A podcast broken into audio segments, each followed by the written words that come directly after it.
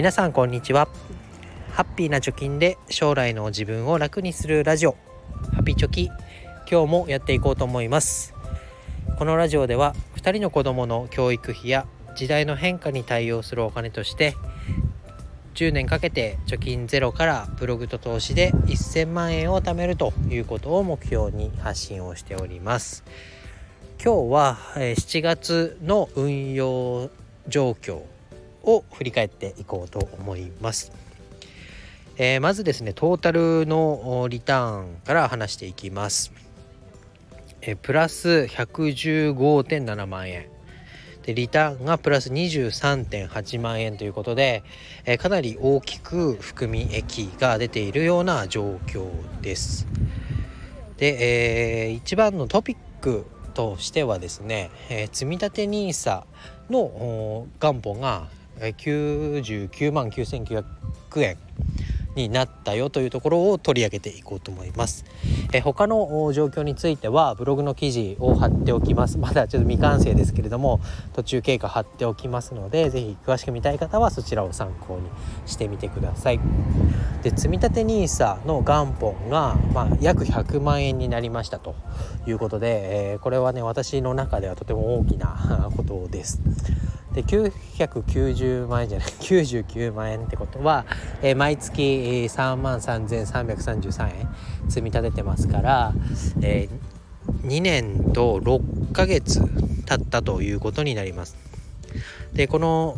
タイトル通りタイトルじゃないこのラジオの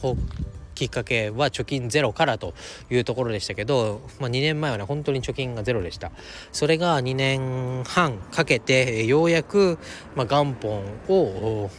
で100万円を自力で貯めることができたということになりますね。で、えー、最も大きな理由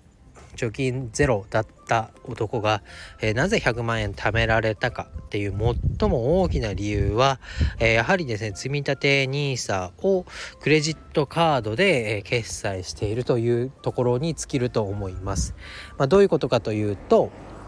え楽天証券では楽天カード楽天カードクレジットカードで積み立てをすることができます。えそうなるとどうなるかというともう毎月3万3333円がクレジットカードで、え決済がされちゃいます。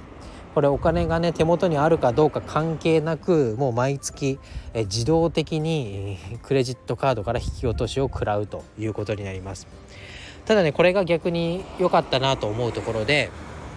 えー、そうせずにね、えー、手動で毎月3万3333円を積み立てようとした場合どうなるかというのを考えていきたいと思います。まあ、どうなるかっていうのはまあ皆さんわかると思いますけれども、まあ、使っていってねお金を使っていって給料日が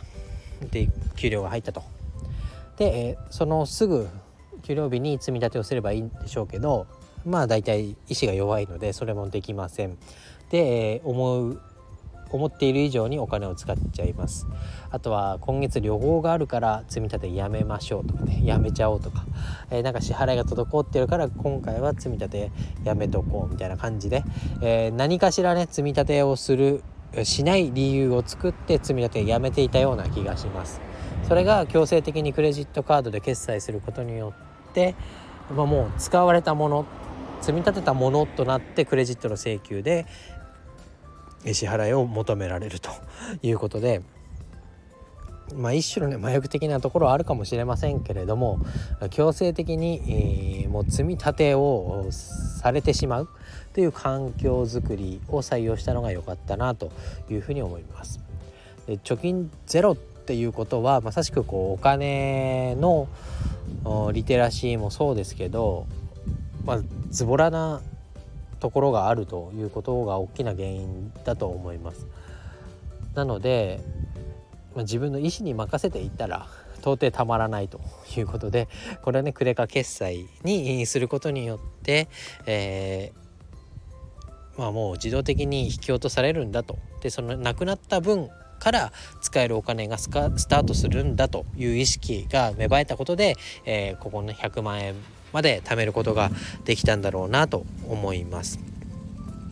なので、まあ、来年からね新 NISA が始まって、で来年のその新 NISA が始まるタイミングで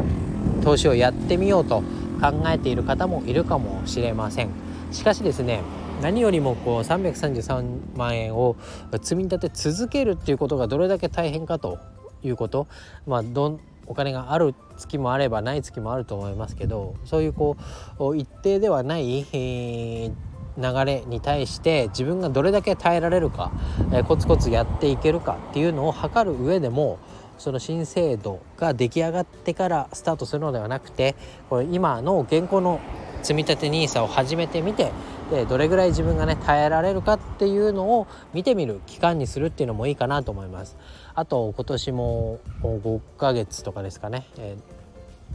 ー、なので、まあ、積み立てができる期間っていうのは少ないですけどその中でもいきなり更新 NISA でねこう鉛筆なめなめしてあ1年間で360万積み立てられるのかと。最短だったら5年で与えられてる投資枠全部埋められるなみたいな、えー、シミュレーションはできますけれども実際考えるのとやってみるのって大きな違いだと思います。なので一度ね、えー、まだ新積立 NISA の制度は使えますからその制度を使って、えー、試しにやってみるっていうのも一つの、まあ、資産形成をする上で、まあ、練習試合みたいなところでやってみるのもいいんじゃないかなと思います。で、えー、あとはですねジュニア NISA も今年で終わります。でボーナスが出て私は20万円入金ができましたけどこれも、まあ、10万円口座に入っているのと0円なのだと、まあ、使うまでの時間がある方まだ10年先20年先に、えー、教育費としてね使うよっていう方であれば福利っていうものがかかってきます雪だるま式にねどんどん大きくお金がお金を生むような、えー、形になっていきますから、えー、ジュニア NISA の方もね検討してみてでお金をちょっとでも入れておくっていうのが大事かなと思いますので、えー、そちらも考えてみてください。ということでまあ簡単にではありますけど7月の運用の振り返りをしてみました。詳しくはブログの記事参考にしてみてください。ということで今日は以上になります。バイバイ。